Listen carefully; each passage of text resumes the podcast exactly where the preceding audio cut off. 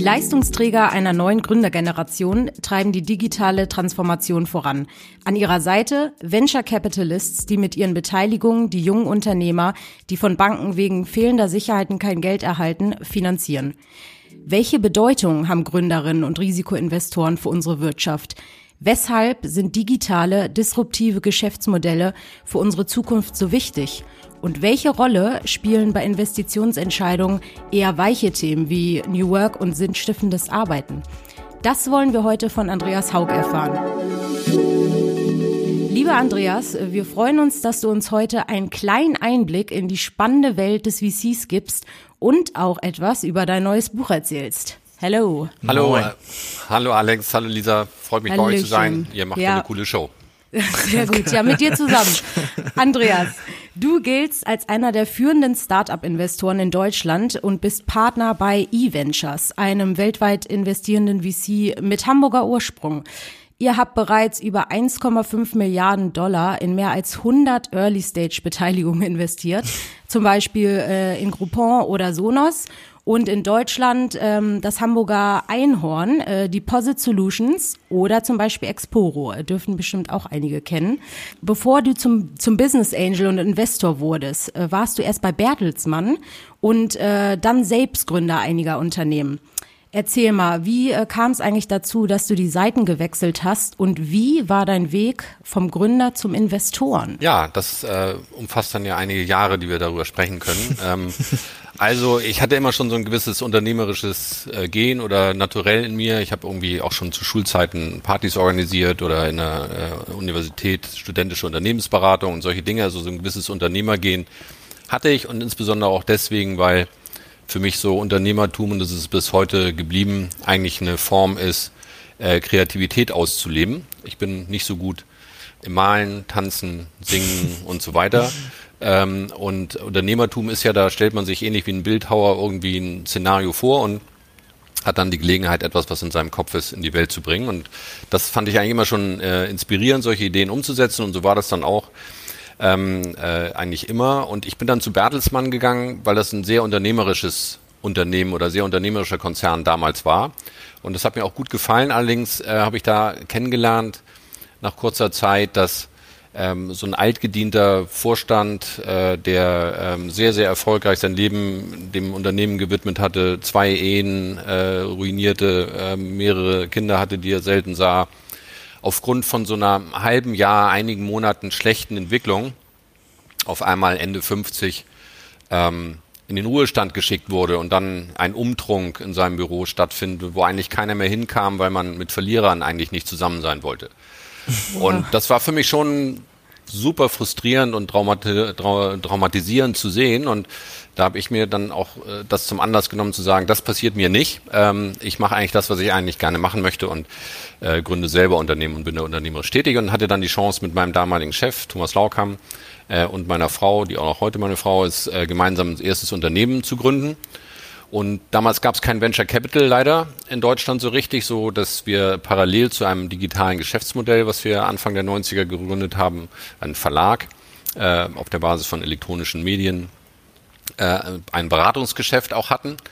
Und äh, Beratung ist ja toll, ist bezahlte Fortbildung und zum Zweiten kann man relativ viel Geld in wenig Zeit verlieren, so dass viel Zeit für Unternehmertum übrig blieb. Und das haben wir dann auch gemacht ähm, und ähm, ja, bin dann sozusagen über dieses Unternehmertum, wir haben diese Firma aufgebaut, die wir dann auch ähm, 97 äh, verkauft haben an Thyssen Telekom, damals als äh, Thyssen äh, Telekom e, äh, e, e Plus gegründet hat und eine Reihe von anderen digitalen Geschäftsmodellen ähm, äh, aufgebaut hat, haben die äh, Infomedia unsere Firma gekauft. Wir waren damals unter den Top 3 äh, Mediendienstleister oder Digitalunternehmen in Deutschland und dann haben wir das, äh, die Erfahrung gesammelt, dass wie das in einen Konzern aufgeht, ein Startup in einen Konzern und was das mit einem macht und so. Und ähm, wir haben, ich war dann auch noch ein, zwei Jahre äh, in dem Umfeld zusammen. Die haben damit äh, Glöckner, glaube ich, fusioniert und dann wurde es weniger digital, äh, was für mich ein guter Anlass war, ähm, das Unternehmen zu verlassen und dann als Business Angel, ähm, ich würde sagen, guten Dutzend Unternehmen selber entweder aufgebaut oder als Business Angel begleitet zu haben,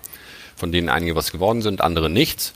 Und in diesem Zuge ähm, bin ich dann auch von sozusagen Business Angel Investments mit dem eigenen Geld dann immer mehr ins institutionelle Investieren gegangen. ähm, und habe dann gemeinsam mit Partnern eVentures äh, gegründet. Ja, genau, wir haben es ja schon eingangs gesagt, genau, du bist Gründer und eben auch Kopf äh, bei eVentures und ihr habt da schon äh, einige Investments auf jeden Fall getätigt. Ähm, Bevor wir so ein bisschen, wir sind ja auch ein New Work Podcast, deswegen wollen wir natürlich auch mal ein bisschen gucken, was es in, in, in dieser Investment- äh, und Gründerwelt da so ähm, New Workiges zu erzählen gibt. Aber noch mal ein bisschen, weil es wirklich sehr interessant ist und wir dich äh, jetzt mal hier im Studio haben, im, im virtuellen.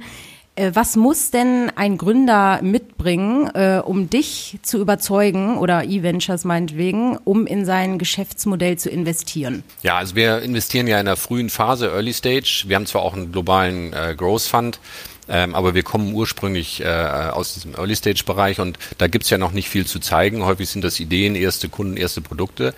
Insofern ist eigentlich bei Gründern, und das ist ja allgemein eigentlich bekannt, äh, gilt die gleiche Herangehensweise wie bei Immobilien. Äh, da zählt ja Lage, Lage, Lage und bei Startups zählt Gründer, Gründer, Gründer. Und ähm, da geht es bei uns im Wesentlichen darum, um die Teamzusammensetzung, weil wir wirklich ja in den Menschen, in das Team, in die Struktur investieren und ähm, da ist für uns Leidenschaft oder für mich Leidenschaft ein entscheidender Faktor. Passion hört sich natürlich auch wesentlich leidenschaftlicher und, und schöner an. Ähm, ähm, ist es auch, aber Gründertum hat auch viel mit Leiden schafft zu tun, nämlich man muss durch eine lange Wegstrecke durchgehen, äh, um dann etwas zu schaffen. Insofern passt das deutsche Wort, was äh, weniger sexy, aber dafür vielleicht inhaltlich äh, passender ist. Ähm, wir wollen eine große Vision sehen. Venture Capital ist ein Nischenfinanzierungsinstrument, was von unserem Geschäftsmodell her äh, auf die wenigen herausragenden Unternehmen, die gigantische Werte realisieren, weil sie ganze Industrien umdrehen und äh, disrupten, ähm, äh, im Vordergrund steht, so dass in unserem Geschäftsmodell diese große Vision, ein wirklich großes Thema voranzubringen und zu verändern, maßgeblich ist. Und wir wollen das in den Menschen, äh, die mit uns gemeinsam dann ein solches Projekt angehen, auch sehen. Wir wollen keinen Exit-getriebenen äh, Menschen haben, der ähm, auch extern getrieben nach dem Motto, ich kenne aus meinem Studium äh, Leute, die gegründet haben und dann schnell verkauft. Und die Frage ist, was mache ich denn dann? Ja, insofern, mhm. diese Exit-getriebene Thematik äh, spricht immer von der Persönlichkeit, die nicht darauf ausgerichtet ist, den Strapazen eines Unternehmertums auch ähm, gerecht zu werden. Und es ist so beim, beim sonnigen Segeln aufs Meer rauszufahren, das kann jeder relativ leicht bei Flaute. Ähm, aber da so eine äh, Weltumsegelung und einen neuen Kontinent zu entdecken mit Sturm und allem drum und dran, dazu gehört es eine, eine gestandene Persönlichkeit und diesen unbändigen Willen, Erfolg haben zu wollen und es durchzusetzen. So insofern mhm. gucken wir eigentlich mehr auch auf ähm, intrinsisch motivierte Leute, die für sich selber das bauen. Und wenn du oder wenn ihr euch die Leute anschaut, die erfolgreich sind, dann sind das nicht diejenigen, die die größte Reichweite auf äh, äh Twitter oder auf LinkedIn oder wo auch immer auf Xing, Entschuldigung, ähm, äh, ja, alles gut. haben, sondern sondern äh, die ähm, später das vielleicht tun, aber im, im, im vorderen, im vordersten Sinne wirklich auf ihr Thema sich fokussieren und ähm, Kill to Win. Ja, sozusagen alles daran setzen, ähm, äh, ihr Thema voranzusetzen. Und das, glaube ich, auch muss man beachten, wenn man auf diese Unternehmerreise losgeht. Und das wollen wir bei den Leuten sehen. Und dann natürlich Komplementarität im Team und vor allen Dingen mittlerweile auch Diversität. Diversität. Ähm, äh, Gründerinnen sollten auch Gründer mit in ihr Unternehmen nehmen und Gründer sollten Gründerinnen äh, mit reinnehmen.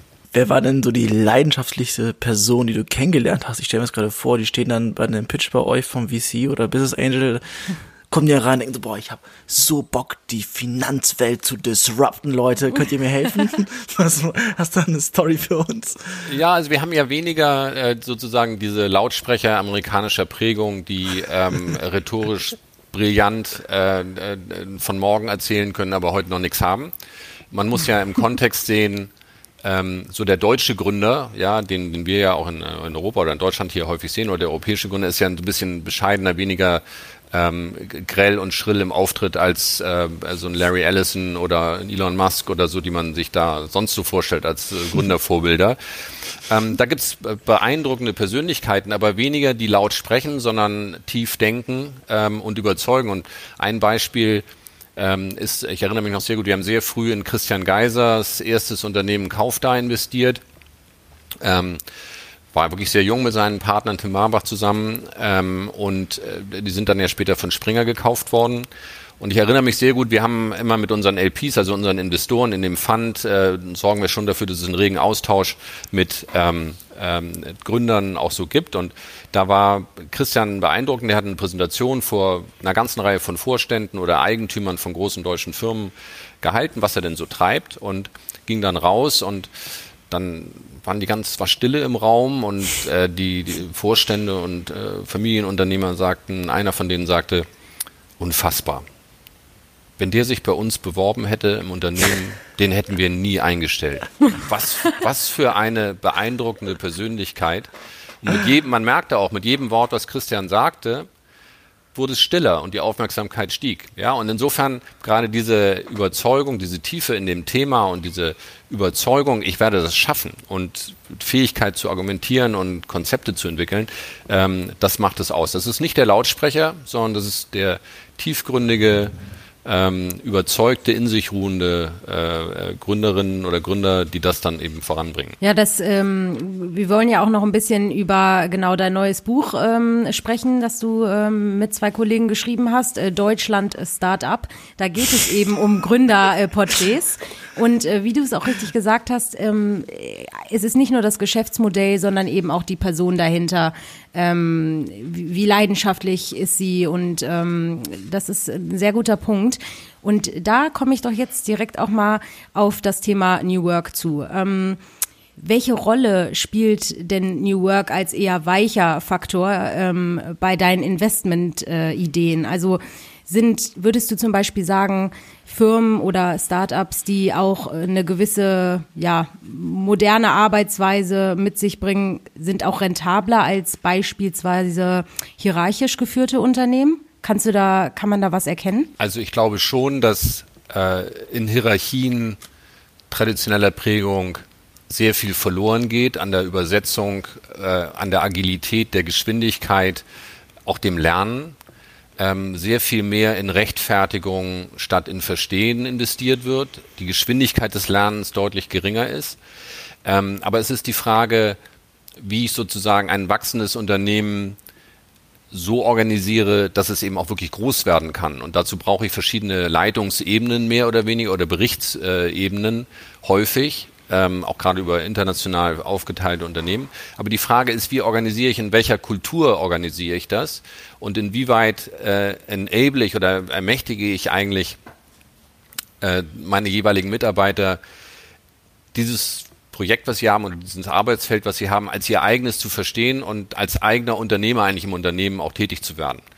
Ähm, so, und da helfen natürlich New Work-Konstrukte äh, massiv, weil auch vom Grundsatz her man kann ja nur sozusagen eine Branche auch äh, äh, disruptieren, wenn man agil denkt und arbeitet. Und dazu gehört ja auch, dass ich die Art und Weise, wie ich arbeite, stets hinterfrage, weil sonst komme ich auch nicht zu neuen Ergebnissen. Mhm. Und insofern ist das ganz zentraler Erfolgsfaktor. Ich glaube, dass diejenigen, die versuchen, ja, wir haben jetzt ein schickes Büro, wir haben ein schickes Geschäftsmodell und wir brauchen jetzt auch eine schicke New Work Attitude, ähm, zu flach das Thema angehen, weil es eben nicht um Oberflächlichkeit geht, sondern um die Frage, wie, wie lebe ich das wirklich? Und New Work heißt auch zum Teil ähnlich dramatisch schwere und harte Entscheidungen treffen zu müssen im Management, ähm, wie sie auch immer schon getroffen worden sind, um Unternehmen voranzubringen oder aus der Krise zu führen. So insofern, ich glaube, dieses New Work-Thema muss verstanden werden als die Bereitschaft, ständig agil sich an die sich stellenden Anforderungen anzupassen und dafür die richtigen Organisationsformen äh, ja. zu schaffen. Und das ist für uns bei der Auswahl von Unternehmerteams sehr, sehr wichtig. Ja, da hattest du ja auch schon, oder da habt ihr auch Beispiele genannt. Ähm, äh, zum Beispiel Tarek Müller und oder Michael Otto. Äh, deswegen, ähm, was würdest du sagen, was können denn unsere äh, noch eher traditionellen Unternehmen ähm, von sogenannten Hidden Champions oder von Gründern lernen? Äh, Gibt es da gute Beispiele, wie sich beide, sage ich mal, erfolgreich ergänzen und unterstützen? Also wie zum Beispiel in dem Fall Tarek und äh, About You oder Michael Otto? Ja, absolut. Also ja. Äh, Tarek Müller, About You und äh, die Otto Group, das ist ja eigentlich ein Blueprint einer erfolgreichen Symbiose, wie wir sie uns hoffen würden, wesentlich häufiger zu sehen in der deutschen Industrie, die ja nicht in der Lage ist, in vielen Fällen entweder Unternehmen zu kaufen ähm, äh, oder Teams an sich zu binden. Und am Anfang von About You stand der Kauf der Firma von Tarek mit seinen Mitarbeitern durch die Otto Group. Ja, so und ähm, da muss, macht nicht nur eBay, sondern oder Amazon oder Google, sondern das machen eben auch weniger und die Otto Group und Michael Otto als herausragender Unternehmer äh, ist da Paradebeispiel, der sehr viele Innovationen gebracht hat. Und Rainer Hillebrand im Besonderen, der da Vorstand für den Bereich war und Tarek auch entdeckt hat, ähm, hat es geschafft, auf Augenhöhe mit größtmöglichem Respekt die Stärken zu erkennen, die Stärken zu fördern und das, was ein Konzern an Nachteilen mit sich bringt in der Agilität, und das habe ich auch selber unternehmerisch feststellen dürfen, ähm, äh, das zu kompensieren. Also Welpenschutz, ähm, auf der anderen Seite das äh, respektvolle Stagen und das Lernen eben auch von den äh, verschiedenen ähm, äh, Möglichkeiten, die aus diesen Teams rausgehen. Das haben sie brillant gemacht und davon kann man sicher lernen. Du hast gerade das Thema entdeckt gesagt, als wäre Tarek ein Supermodel oder ein Superstar irgendwie. Was hältst du denn von diesen, ja, das ist Allüren, dass mittlerweile Gründerinnen und Gründer auch TV-Shows haben und auf der großen Bühne gehen und und und. Ist das etwas, was du als Entwicklung gut findest, dass Gründen und Startups jetzt cool ist? Oder siehst du das eher kritisch und mit Sorge? Also ich sehe an sich äh, es als außerordentlich positiv an, dass Gründern Bühnen geschaffen werden und dass sie gesellschaftliche Wahrnehmung erfahren, weil nur wenn man diese Vorbilder sieht, äh, wird man ja auch motiviert, als junger Mensch dieses Berufsbild anzunehmen und ähm, sich dahingehend zu orientieren und möglicherweise auch in den MINT-Fächern mehr zu lernen, weil Mathematik fürs Programmieren oder Physik halt auch einfach hilft. Ja? ähm, und insofern ähm, glaube ich, brauchen wir das als Gesellschaft, dass wir uns nicht beschränken auf Deutschland sucht den Superstar, das Supertalent und so weiter. Äh, Der Supercoder. Dass wir, genau, dass wir an sich tiefer einsteigen, äh, äh, eher so aller Voice of Germany, wo ja wirklich qualifizierte, ähm, profilierte Musiker mit gigantischem Talent auftreten. Sowas brauchen wir an sich auch für in der Gesellschaft für die Wahrnehmung von Unternehmern als Bezugs-, hm, als Leitpunkte. Ja, so ja. insofern das sehe ich sehr, sehr positiv. Was ich natürlich nicht so positiv sehe, ist, ähm, was da suggeriert wird. Ähm, und ähm, da ist eben nicht die Selbstinszenierung das Thema, sondern an sich sozusagen das breite Spektrum, was Unternehmertum ausmacht, ähm, die, den, den Facettenreichtum und nicht die Pflege von äh, Eitelkeiten oder Profilneurosen. Ja, so und mhm. ähm, da finde ich ist so ein gewisses Mismatch da, aber ich finde, wir sollten in Deutschland auch nicht mal auf gucken, was man besser oder was so schlecht ist oder was jemand nicht so gut macht, sondern ich finde jetzt im ersten Schritt alles, was Unternehmertum fördert in Deutschland, ist per se gut. Die Gesellschaft muss daran teilhaben und wir haben in unserem Buch, äh, das wir mit Andreas Nölding und Christian Leibold zusammengeschrieben haben, diese Persönlichkeiten auch vorgestellt, um zu zeigen, wie facettenreich die eigentlich sind, so divers wie die Gesellschaft auch ist und dass jeder aus unterschiedlichen Hintergründen, ob ähm, arm, ob reich, aus Migrationshintergrund oder nicht, Gründerin oder Gründer werden kann. Ja, und, ja. und äh, ich glaube, diese, diese Breite, dieses Spektrum, auch diese äh, Assoziationsmöglichkeit, die müssen wir schaffen. Insofern finde ich es gut. Nun habt ihr ja sehr viel äh, in amerikanische ähm, natürlich äh, Startups investiert, aber auch in deutsche und in Hamburger auch, habe ich ja schon äh, eingangs gesagt. Und du schreibst an einer Stelle, wir haben in Deutschland beste Standortbedingungen für Gründer und Talente, die unser europäischen Werte schätzen und gegen Turbokapitalismus und Kontrollsozialismus verteidigen. Was macht denn Deutschland ähm, als, als Standort so besonders? Also wir haben wunderschöne Seen und Berge und Küsten, wie wir alle wissen. Äh, wir haben ein intaktes Sozialsystem, äh, wo die dramatischen Armutssituationen, die man, wenn wir in unser Büro in San Francisco durch die Straßen gehen und Hunderte oder dieser Tage. Tausende von Obdachlosen äh, auf den Straßen sitzen, die in keiner Form sozial abgesichert sind, auf dem Weg in den neuen Salesforce Tower oder unser Büro oder wo auch immer gehen. Ja, also man sieht, wie krank diese Gesellschaft an sich ist. Das ist bei uns nicht der Fall. Äh, wir haben gesellschaftlichen Konsens, wir haben eine soziale Marktwirtschaft, die man weiterentwickeln kann. Ähm, wir haben ein Gesundheitssystem, was funktioniert, was auch in Amerika und in, in, auch in China vielleicht nicht so gut funktioniert. Ja, ähm, wir haben all diese Standortfaktoren. Wir haben freie Bildung, wir haben tolle Universitäten, wir haben eine gewachsene Kulturgeschichte, ähm, ein Verständnis von Demokratie, was in Amerika ja auch zur Disposition stand, steht. Ähm, also all diese Dinge, die wir eigentlich wertschätzen und die lebenswert sind. Und wir machen uns, ich mache mir schon erheblich Sorgen aus dem Verhältnis halt, dass wir global die Investments sehen und schauen, was in Amerika geht, was in Asien ist, dass Europa da und Deutschland den Anschluss verlieren und mit dem Anschluss auch nicht mehr ihre wirtschaftliche Leistungsfähigkeit erhalten, die erforderlich ist, um unser Gesellschaftssystem in die Zukunft zu führen. Ja, insofern, wir müssen, wenn wir das, was wir schätzen, erhalten wollen, wirtschaftlich leistungsfähig sein, damit wir uns das leisten können und weg von diesem Wohlstandsverteidigungsmodus, in dem wir heute sind, gehen ähm, und viel stärker darauf bauen, ähm, wie wir eigentlich unsere Stärken bündeln können. Und wie du eingangs sagtest, bin ich schon der Auffassung, dass wir all das haben, was uns an sich auch zum Weltmarktführer oder in die Top-Nationen dieser Welt auch in diesem Technologiebereich führen kann. Und doch sind es irgendwie, ich weiß nicht, hast du im Kopf, wie viele, wie viele Gründungen oder Neugründungen es so jährlich gibt in Deutschland? Hast du da irgendwie Zahlen? Ja, es gibt ein, viele Tausende von Neugründungen, wobei das sehr schwer ist von den, von den Daten her, weil jeder ja, äh, Solo-Selbstständige ähm, und so weiter da drin ist. Ich glaube. Muss man ähm, erstmal rausfiltern, ja, okay, stimmt. Ja. Absolut. Und, und was da dann auch wirklich äh, relevant an, an, an Themen da ist. Ähm, wir haben sicher eine ein große Disbalance im Bereich von Gründerinnen zu Gründern, mhm. ja. Ähm, wir haben, glaube ich, rund 15 Prozent der äh, Neugründung der Startups werden von Frauen gegründet. Das ist viel, viel zu wenig, wenn ich unterstelle, dass gleiches Talent, gleiche intellektuelle Fähigkeiten, gleiche Leistungsfähigkeit zwischen äh, Männern und Frauen besteht, dann geht uns einfach ein sehr großer Teil an ähm, an tollen Frauen verloren, die nicht unternehmerisch als Gründerin tätig werden, während möglicherweise Männer übrig bleiben, die vielleicht hätten besser nicht selber gründen sollen. Ja, insofern also dieses Angleichen von, von Talenten. Mhm. Ähm, aber wir haben viel zu wenig Gründungen und es ist ja so, dass äh, mehr als die Hälfte, und das ist ja die erschreckendere Zahl, der Studienabsolventen äh, eine Tätigkeit im öffentlichen Dienst anstreben, was jetzt nichts, nichts gegen, was jetzt, ja. und zwar sowohl in, in, in Schulen als auch im Studium, was natürlich überhaupt nichts gegen den auch für unser System sehr wichtigen Beamtenstand spricht, mhm. den wir brauchen.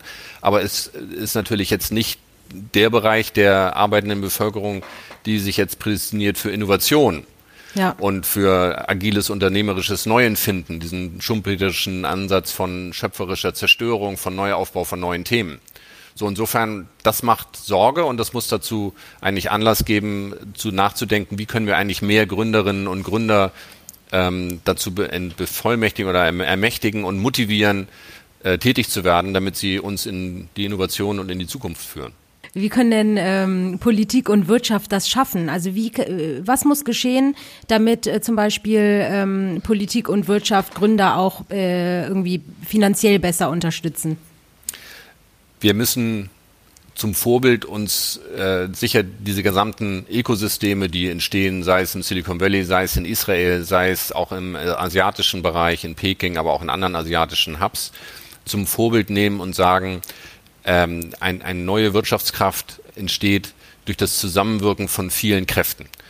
Da dürfen wir in Deutschland auch nicht darauf warten, dass die anderen etwas tun, sondern man muss für seinen jeweiligen Bereich äh, dort Initiativen ergreifen und es vorantreiben. Und ich glaube, dass die Wirtschaft und die Politik und die Unternehmen äh, und die gesamte Gesellschaft eigentlich äh, ihre vorhandenen Assets äh, und Talente und Ressourcen einsetzen muss, ähm, um diese Innovation voranzutreiben. Wir haben jede Menge Kapital in Deutschland. Ja, wir, ähm, wenn man das vergleicht hier, der Singapur Staatsfonds Temasek ähm, hat äh, 400 Milliarden ähm, äh, im Staatsfonds und investiert sehr, sehr stark auch im Venture Capital Bereich aufgrund der Renditemöglichkeiten und so weiter.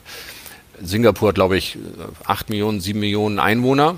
Deutschland 82, 83 Millionen. Wenn wir jetzt schauen, dass in Deutschland so sieben Milliarden Dollar letztes Jahr äh, in Venture Capital investiert worden sind äh, und wir jetzt über einen Staatsfonds oder über einen, äh, sagen wir eine, eine, eine Zukunftsfonds reden, der zwar 10 Milliarden schwer sein soll, was gemessen an Temasek und Singapur vernachlässigend klein ist, aber diese 10 Milliarden sollen auch über 10 Jahre äh, ausgegeben werden, sozusagen. Wir reden über ein Jahr, eine Milliarde. Und wenn wir dann anschauen, dass im letzten Jahr 300 Milliarden ähm, in Venture Capital global investiert worden sind, von denen 150 in den USA, die Hälfte in den USA investiert worden ist, und in Deutschland, wie ich sagte, 6,8 Milliarden. 6,8 Milliarden ins Verhältnis zu 300 hm. Milliarden. Ja, und wenn wir dann eine andere Zahl nehmen, äh, da die äh, der, für spätere Unternehmen, die äh, an die Börse gehen, dann ist im letzten Jahr haben Unternehmen 80, 81 Milliarden Dollar an Geld über die Börse aufgenommen, was sie ja in ihre eigene Innovation und Weiterentwicklung investieren werden über die nächsten Jahre. Äh, in Europa waren das, glaube ich, gerade mal 20 Milliarden und in Deutschland eine Milliarde. Ja, so. Also sozusagen unsere Innovation über Börsenfinanzierung ist eine Milliarde geflossen, allein in Amerika 80. So, und da, braucht man sich nicht Gedanken machen, wie denn in den nächsten drei, vier Jahren dieses Geld ausgegeben wird und zu was das dann im Ranking führt. Insofern, also Geld äh, ist wichtig und Geld haben wir sehr viel. Deine Frage ist, wie kann Politik und Wirtschaft zusammenarbeiten? Die Politik und die Wirtschaft müssen diese Mittel ähm, zur Verfügung stellen, Barrieren abbauen, Rahmenbedingungen schaffen, dass das so erfolgt. Und dann gibt es sehr viele regulatorische Themen. Wir müssen lernen, äh, ein unfair Advantage für Deutschland zu entwickeln. Ähm, die großen wertvollen Unternehmen äh, wie äh, Alibaba, Baidu, Tencent sind in China äh, groß geworden, weil sie protect, äh, geschützt worden sind durch das äh, chinesische, durch den chinesischen Protektionismus. Kein Google, Facebook, Amazon konnte nach China gehen. Dort konnten sich die entsprechenden Geschäftsmodelle im Welpenschutz in einem umschlossenen Garten gut entwickeln, bis sie dann in Amerika an die Börse gehen und zu den wertvollsten Unternehmen der Welt werden. Also wir müssen uns schon überlegen, wie können wir in Deutschland, in Europa darauf hinwirken, dass wir einen unfair Advantage bekommen, dass äh, wir nicht im Nachteil sind, weil US-Unternehmen, andere globale Unternehmen in Europa, wo sie viel Geld verdienen, keine Steuern zahlen. Ähm, gleichzeitig unsere Unternehmen aufgrund von Regulatorien nicht in der Lage sind, schnell genug sich zu entwickeln äh, und ranzugehen. Ich glaube, da gibt's ein, da muss man einen Schulterschluss zwischen allen Beteiligten ähm, auf der Basis, und das glaube ich der entscheidende Punkt eines gesellschaftlichen Konsens, wir wollen das, äh, hinbekommen, um dann die Kräfte zu mobilisieren. Ja, Lisa, ich muss jetzt einfach sagen, eine Sache möchte ich noch reingeben, obwohl die Zeit schon abgelaufen ist. Es tut mir leid. Ich kann jetzt fast gar nicht über das Buch reden. Ich wollte so stolz angeben, dass ich das Buch gelesen habe. Fun Fact, äh, das ist natürlich von dir geschrieben, von deinem Kollegen und von Lisas Papa, also Andreas Nölting, ist nicht zufällig. ich glaube nicht, dass da jeder drauf kommt. Ich fand es extrem schön, aber eine Sache aus dem Buch möchte ich wenigstens rausgeben. Und das ist das Thema Talente mobilisieren slash Migrationshintergrund. Wir reden ja immer über Fachkräftemangel hier und da und dass wir, dass es so gemein ist, dass wir die nicht alle nicht haben, aber wir haben so viele Zuwanderer und, und, und. Und da sagt er eine Sache in dem Buch, die ich so intelligent finde, die ich zitieren möchte. Und da geht es, äh, wie gesagt, um den Migrationshintergrund und da sagt ihr, Programmieren können viele der jungen Menschen leichter lernen als die im deutschen Schulsystem wichtigen Lernsprachen. Das finde ich so krass, wenn wir ja. sagen würden, wir nutzen die Schulen, um da Programmieren beizubringen. Das können die leichter lernen als die deutsche Sprache und sich dann dadurch integrieren, involviert fühlen. Inklusion ist ja ein großes Thema da. Können wir da nicht einfach viel, viel, viel mehr machen, sodass die, die jungen Leute von Anfang an sich wertvoll fühlen und auch Karriere machen können, wahrscheinlich dann auch? Absolut. Also das ist äh, aber ein Mentalitätswechsel. Die Deutschen wollen gerne Abschlüsse. Äh, viele der Abschlussanforderungen, die wir in Deutschland haben, können nicht ähm, erfüllt werden von äh, äh, Menschen aus anderen Ländern mit Migrations- oder was auch immer Hintergrund, weil sie entweder die Dokumente nicht mehr haben, wenn sie Flüchtling sind, äh, oder nicht die Ausbildungsformate haben, die in Deutschland gelten. Insofern müssen wir wesentlich breiter denken und respektvoll damit umgehen, die Talente in jedem einzelnen Menschen zu sehen. Und das ist ja auch eine New Work-Thematik. Das individuelle Talent äh, zu entwickeln und das in, sich entfalten zu lassen, statt eine Planstelle zu besetzen, die mit einer Stellenbeschreibung irgendwelche Qualifikationen voraussetzt, die völlig irrelevant sind, weil das, was man in diesen Ausbildungsgängen lernt, nichts mit dem zu tun hat, was man heute oder morgen braucht. Das Halbwertswissen ist ja sehr begrenzt. Insofern in der Tat muss man eigentlich anders denken. Ist es nicht schlauer, dass beispielsweise, wenn jemand temporär als Flüchtling zu uns nach Deutschland kommt, lieber eine Programmiersprache lernt, die überall auf der Welt gesprochen wird und auch zu Einkünften, zu Wohlstand und zur Beseitigung möglicherweise auch von Fluchtgründen führt, als äh, zu versuchen, zwangsläufig ihnen eine Isolationssprache Deutsch im Verhältnis, die kein Chinese und kein Amerikaner spricht, ja, die im Wettbewerb dann in Technologiebereichen sind. Ja, das ist natürlich das Wichtigste, ne? Ja. Absolut perfekt. Ja, vielen Dank für das Statement, weil ich finde, das ist wirklich etwas, ich bin da nicht drauf gekommen. Ich hat mich wirklich, mir wirklich weitergeholfen. Und ich weiß, es ist ein bisschen visionär, wie solche Bücher gerne mal sind. Das Buch heißt übrigens Deutschland Start-up. Haben wir noch gar nicht erwähnt, glaube ich. Doch, doch, na klar. okay. Ja, vielleicht noch eine Anmerkung. Ich meine, wir freuen uns gerade alle über den Impfstoff, nicht? Und wenn man sich anschaut, äh, wer die Gründer und Gründerhintergründe von BioNTech sind, ja, dann äh, ist das äh, eine Gründerin, äh, die in zweiter Generation äh, aus der Türkei kommt, deren Vater in, in Deutschland äh, Arzt war äh, und äh, ihr Mann und Mitgründer ähm, äh, erste Generation äh, aus der Türkei kommt Das finde ich sind Schlagzeilen. Ja, ja äh. Wo man sagen muss, ähm, diese Menschen retten nicht nur in Deutschland äh, Leben und bringen uns zurück in die Normalität hoffentlich bald, sondern überall auf der Welt. Absolut. Das hast du schön gesagt. Bitte mehr davon. Lieber Andreas, äh, dir genau die halbe Stunde äh, ist schon um. Also wie gesagt, man man hätte auch schon wieder viel viel länger reden können. Vielen Dank, dass du dabei warst. Es klingt wirklich alles sehr äh, spannend und ähm, sehr cool, dass es so VCs wie dich gibt, äh, die das ganze Thema da vorantreiben und finanzieren, darf man auch nicht vergessen. Also vielen, vielen Dank, Andreas. Ja, Mach's sehr gut. gerne. Vielen Dank, hat mir großen Spaß gemacht. Danke. Ja, Bis dann. super. Ciao.